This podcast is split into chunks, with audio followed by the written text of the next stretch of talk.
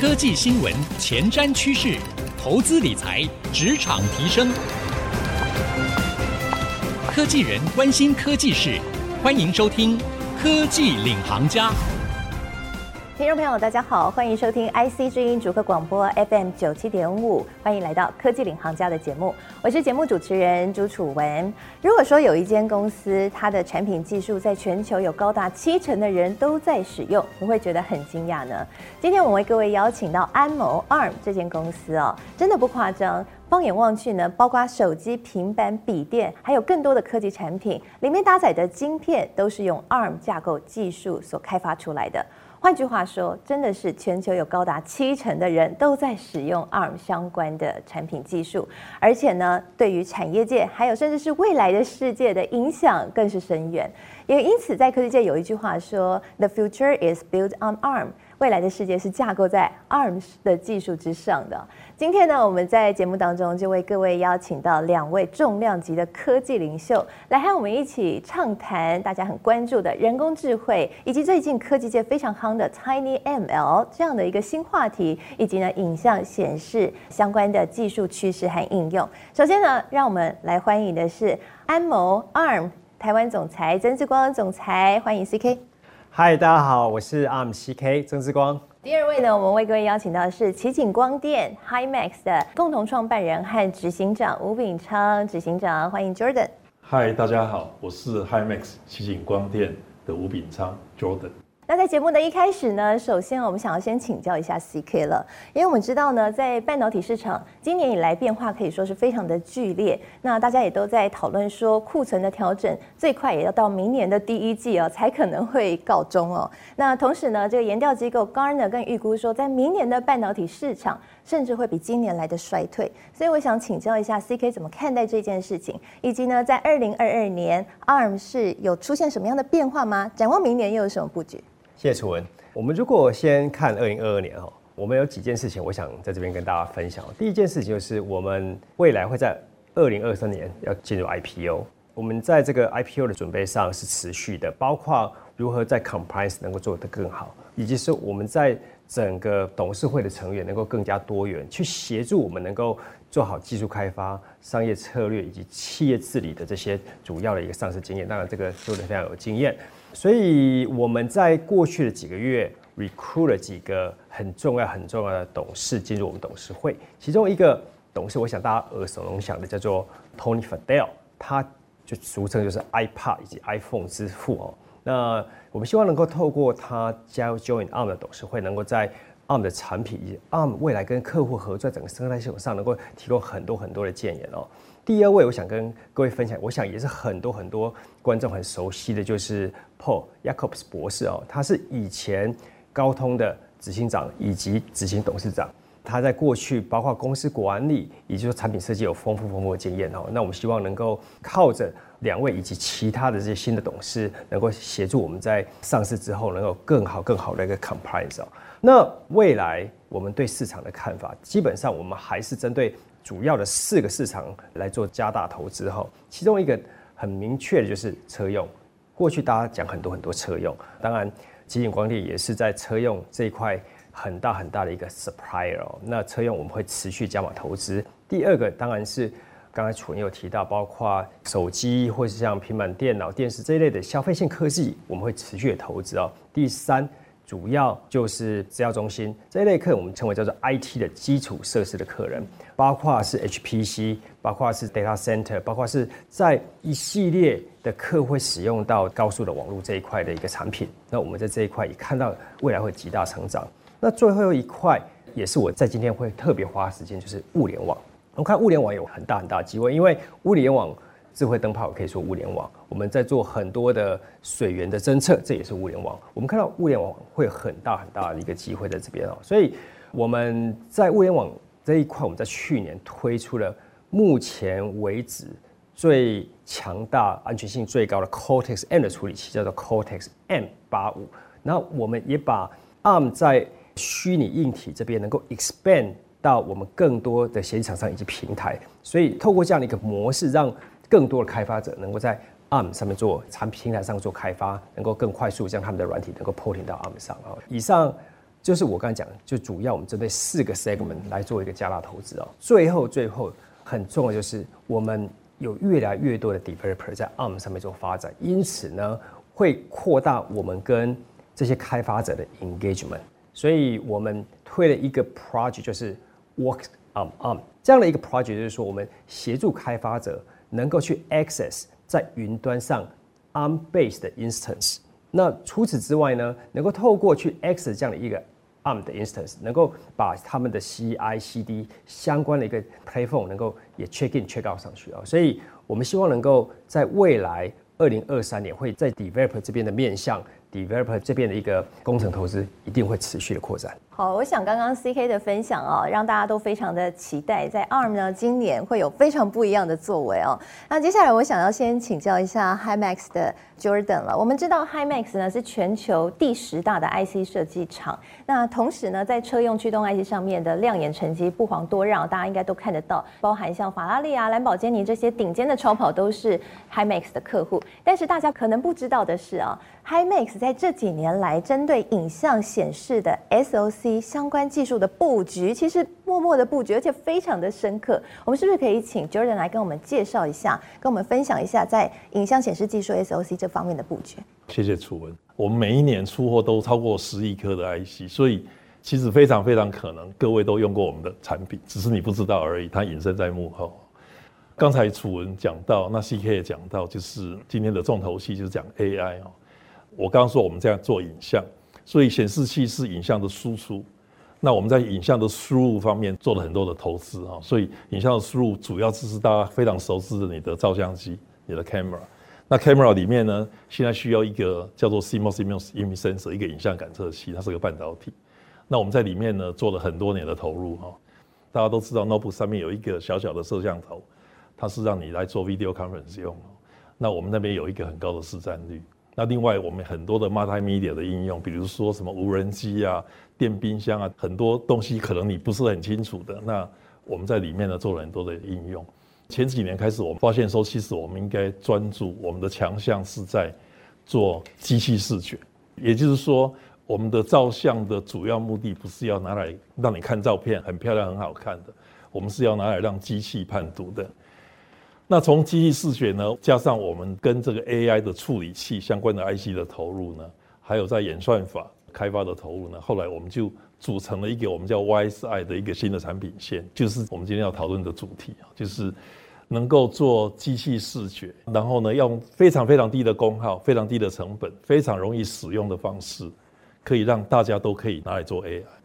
除了这个之外呢，我们也的确做了很多光学。那光学上呢，这个也是很有趣哦。现在最夯的题目叫做元宇宙啊。我们开始在投入这些东西的时候，根本没有想过，也没听过元宇宙这个名词。那我们做一个叫 LCoS 微型显示器，它就是一个非常非常小的显示器，可以让你放在你的 AR 眼镜上面。所以大家熟知的像 Google 的 Google Glass 啊，然后微软的 HoloLens 里面都有我们的技术。另外一个呢，就是我们做一个很特殊的光学元件，我们叫做晶圆级的光学元件。简单来讲，它主要的运用呢，是一个大家可能听不是很懂的，叫绕射光学。什么叫绕射光学呢？就是说光在一个某种频谱的时候呢，它会产生一些很特殊的行为。使得，我们可以精准的控制它的行为跟它的走向。那因为它的这个特性，所以可以拿来做很多的精密光学的应用。那我们为什么做光学？因为光学跟影像永远都离不开关系。这些技术呢，后来我们发展出 3D 感测的技术，现在回头看起来，刚好都是我们将来元宇宙要成真的时候，可能是一个非常关键的基础技术哦。所以，我们呢，在这个元宇宙变成一个很夯的议题的时候，其实我们也很振奋。我们应该除了 AI 之外，也会在这个上面呢持续在加码投资。透过刚刚两位的分享，可以看到，不管是 Himax 或者 ARM 都有许多新的布局。那休息一下，广告回来继续收听科技领航家，我们更深入聊一聊 Himax 和 ARM 在 TinyML 上面有哪些新发展，以及到底什么是 TinyML。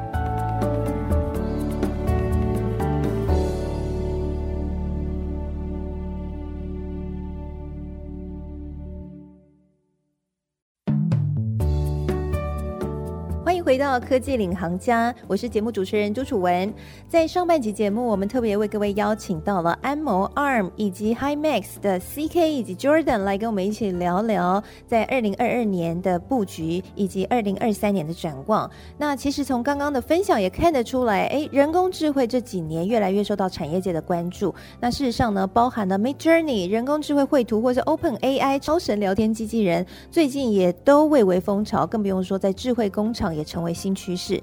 那近一年来，科技界还有一个非常热门的名词叫做 Tiny ML，听说呢和 AI 以及物联网应用领域有非常大的关系。到底什么是 Tiny ML 呢？接下来我们要来好好的讨论啊。那首先呢，我们先请 CK 是不是先带我们来认识一下到底什么是 Tiny ML？好，谢谢楚文哦。Before 我直接跳到 Tiny ML 之前，我先说明一下什么是人工智慧，什么是 AI 哦。其实 AI 这个 topic 在三十多年其实就已经有很多很多的一个学术，很多很多工程在讨论人工智慧哦。但是为什么人工智慧这整个市场、整个技术直到这几年才起飞？就是因为人工智慧它需要第一大量大量的 data 去训练那些机器，让机器能够了解哦。刚才 Jordan 讲的机器视觉，他看到前面的猫狗是什么意思？他认得懂是猫还是狗？因此，它需要很多量的这些，不管是图片也好，不管是你的声音也好，来训练，让机器能够了解哦。OK，这是猫叫声，这是狗吠声，所以这是一个过程哦。那什么是机器学习呢？过去我们在写程式，主要就是诶，要判断 if or else。但是呢，人工智慧机器学习就是说，能够透过这些 data 去学习到。哎，这个是猫叫声，这是狗吠声哦。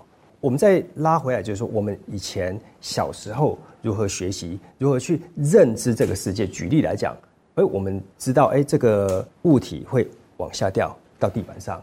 那但是地心引力的这样的一个概念，是牛顿在一六八七年才跟大家说，哎，这是万有引力定律。在一六八七年之前，人类知不知道东西往下掉？你知道的，为什么？因为你透过学习，透过看到苹果掉下来、树叶掉下来，那另外你会学习说：哎，好，那为什么太阳是往上的，从西边下来？那为什么不是像苹果一样从天上掉下来？所以这也是你在做学习的一个过程。因此，我们大脑在做运作的时候，它需要有很大的一个容量，能够去吸收这些各式各样的，不管是影像也好、声音也好，各式各样的。可能跟你身边认知的东西，英文叫 perception，而不是用一个 if or else 这种方式来做一个学习哦。所以我们这个叫人工智慧以及机器学习。问题来了，人工智慧重不重要？很重要。刚才楚文其实有提到，在各式各样场景会用人工智慧，但是呢，人工智慧是不是运算量很大、运算能力很高的机器才能够使用？那就会大大的限制。我们在人工智慧的应用，所以当我们在 tackle 这个 machine learning 的问题的这个时候，我们就要思考：好，今天 ARM 是一家平台厂商，那我们的产品从非常非常省电的 MCU 做到能够在超级电脑中心，能够在资料中心去做很复杂运算的 CPU、GPU 以及各式各样的一个 computing 的一个技术，那我们如何能够也让机器学习在用电池驱动这种 device 能够使用，这就是当初我们在跟很多的伙伴去思考的。因此，我们提出 Tiny ML。什么叫 Tiny？就是非常非常小的 machine learning。好，所以这就是我们希望能够达到将 AI 应用到记忆体很少，而且运算能力很低的 MCU 的时候的一个 model。我们叫 Tiny ML。那如果你看今天，我们已经超过十多亿个基于 on base 的这些 micro device，已经应用在消费、医疗、sensor 以及汽车，还有很多工业工程的领域，来做很多的这个微型的一个 AI 的一个运用。哇，听完 CK 的分享，我想各位对于 Tiny ML 应该更了解。其实简单来说，就是。将 AI 部署在微控制器上哈，所以这又跟之前很红的边缘运算又有点不一样，它不用联网，然后在一些非常微小的装置上面就可以赋予这个 AI 的功能，而且非常低功耗，所以很符合 ESG 的这相关的趋势。那接下来我也想请教一下 Jordan 了。如刚刚 CK 所说的，TinyML 呢是非常符合时代趋势潮流下的一个发展，那也因此有非常重量级的科技大厂都纷纷的切入这一块领域哦，非常的支持，包括像 ARM，包括像 Google，以及呢像高通等等的公司，因为大家都认为 TinyML 有潜力可以改变物联网。那我想好奇问一下 Jordan，我们知道呢，Himax 和 ARM 其实也有携手在 TinyML 的领域上面去做一些突破还有发展。那是不是可以跟我们谈一下你们在这方面是怎么样的合作？那为何呢有这么多的厂商会是选择和 ARM 来携手合作这一块？刚刚 CK 对 AI 人工智慧有一个很有趣的描述哈，我再补充一点点，就是人工智慧的理论其实早就存在，就像 CK 说的，我记得我在美国念研究所的时候，大家可以看到我的年纪。那 研究所说，我就学过人工智慧的课，我那时候觉得挺有趣的。可是现在回想起来，当时呢，我一个决策是对的。我想说，天呐，这个东西需要那么大的运算量，这怎么可能可以算呢？所以这是没有用的。那为什么最近几年人工智慧变得很夯呢？因为半导体的发展，使得它可以大量快速的运算，而且很便宜的大量的快速的运算，使得那些理论变成是可以拿来用。那 AI 一开始大家熟知的运算，比如说。啊，人类可以打败棋王，像这样的东西，那个运算量都很大，它是在云端算的。所以各位现在的智慧手机呢，很多东西事实上它里面有 AI，它都是云端算的。智慧手机在这个情况之下，是你跟云端中间的一个连接器而已，连接口而已。那刚刚 CK 就点到一点说，那我可不可以在我的终端产品上面也可以算 AI 呢？这样的话，它可以无所不在。可是终端产品算 AI 的话，第一个就是考虑到是功耗的问题，很多终端产品它需要用电池。那当然有成本的问题，然后很重要的是要能够让大家非常容易开发，这是一个非常重要的关键，AI 这个东西才能普及。那讲到我们跟 ARM 的合作，说实在，我们第一代的时候是跟别人的 CPU 合作。那我们第一代做的贡献，我可以很自豪的说，我们是全世界第一家可以用 TinyML 的架构，在非常非常低的功耗之下来运算影像 AI 的。大家知道，影像相对于比如说声音。或是压力，或是空气的这个清净度，或是湿度等等，它的运算量是很大的。所以呢，大家都一直都觉得影像的运算要拿来做 TinyML 是个很困难的事情。可是我们的梦想当然是希望维持一样的功耗，甚至功耗更低。我算力可不可以庞大很多？诶，这时候呢，我们就找上 ARM。那时候 ARM 呢就推出他们的 M55 跟 U55，就是一个是 CPU，一个是 NPU。所以，我们第二代的产品呢，明年就会开始正式发表出 sample。现在很多客户都已经知道，都非常的期待。就是说，我用 ARM 的 CPU 跟 NPU，它是一个多核架构的一个处理器。那这个处理器之上呢，它就可以做到许多我第一代做不到的事情。比方说，我第一代呢，它可以知道这是一张脸，人的脸。可是我第二代可以知道你里面的表情，甚至眼神。那我想很大的程度呢，当然是我们的团队的努力，还有 ARM 的帮忙。我可以跟大家预告，我们这个第二代的，我们叫做 inference 的效率。inference 的意思是说去推理，你给他 data，给他他学习之后去推理，说这是猫，这是狗，这是人，这是眼睛，眼睛在看哪里是推理哈。我们的效率呢可以增加三十倍，第二代比第一代。Power consumption 呢看你怎么定义哈，可是我们的定义，我们的想法可以节省百分之四十。在增加三十倍的推理能力之下，所以我跟各位报告，就是科技的进步是很惊人的哦。那不要不相信 AI，AI 一定会存在，一定会发生，一定改变我们的生活。我们希望它会促进我们更幸福美好的生活，而不是带来破坏性。我举这个例子，就是说我自己都觉得很讶异，怎么可以进步的这么快？不过这是的确我们跟 ARM 合作之后的很具体的成果。好，刚刚听完 Jordan 的分享，我想大家应该跟我一样都非常的兴奋。哇，原来呢，现在 Himax 第二代产品搭载了 ARM 的架构技术，可以让 AI 的 inference 推算的能力哦，可以增加三十倍，而且呢，在功耗上面可以节省四十个 percent，真的是非常的厉害。那我想就跟刚刚两位所分享的，就是关于在未来越来越多的终端装置都会使用 AI 的这相关的元素。我这边有一个数据是九成的终端装置都会使用，现在已经超过八十。十亿个的产品都使用这个 AI 元素，不管是语音或是视觉。所以接下来我想请教一下 CK，在 TinyML 上面现在已经是 ARM 的一个重点的发展方向了。那未来呢，会怎么样一起来帮助整个生态系来加速在 TinyML 技术上面发展，一起开发出更多让大家 surprise 的新产品？谢谢楚文，这是一个很好的问题哦。其实刚刚 Jordan 也提到，我们在做 machine learning。做 TinyML 不会只是硬体，我们跟很多生态系统的这个伙伴一起合作哈。其中一个很重要就是我们必须支援 machine learning 的框架，因为这个框架能够让 developer 能够让这些资料科学家把他们的东西送来做一个训练，所以我们支持的这个 machine learning 的框架很多。那我就这边举几个例子，包括 TensorFlow，包括 PyTorch，包括 ONNX 等，这是一个。第二，我们跟这些云端业者，包括 Google。Microsoft、AWS，他们合作，我们会跟他们一起合作，把整个生态 AI 的生态系统做扩大再扩大。那当然，除了刚刚我讲的之外，还有作业系统，作业系统支持包括 Linux、Android 这基本功，还有很多很多的这些 Real-time 的 OS 也是很重要、很关键的。还有相关的 Machine Learning 的 API、ARMNN、TensorFlow Lite、Real、Relay、TVM 等。但还有低阶的这些程式码，包括 ARM 的 Compute Library、Neon 的 Library。OpenCL，还有 CMSIS 的 NN，还有 Ethos 的 Driver 等等等。那再举个例子，其实刚刚 Jordan 有提到说，我们跟 TensorFlow Lite、Micro 这样的一个早期的合作，呃，HiMax 是其中一个在视觉这边的一个佼佼者哈。那我们 ARM CMSIS NN 呢，就是透过跟 Google TensorFlow Lite、Micro 来合作，让资料科学家跟这些 Developer 能够在 ARM 的这些硬体优化，而不需要成为这个 Embedded Programmer 的一个专家哈。当然，我们推出了 Cortex M55 这个 CPU，就专门设计来加速 AI 以及物联网装置的 machine learning 的 inference。好，那当然还有专门只是做 inference 的 NPU，像是 Ethos U55 以及 Ethos U65。那透过这样的一个解决方案，我们持续在 training 的一个软体流程的优化，针对 machine learning compute IP 的优化，以及 CPU GPU 的 machine learning 效能来做调整，来提供整个生态系统有好的硬体以及软体。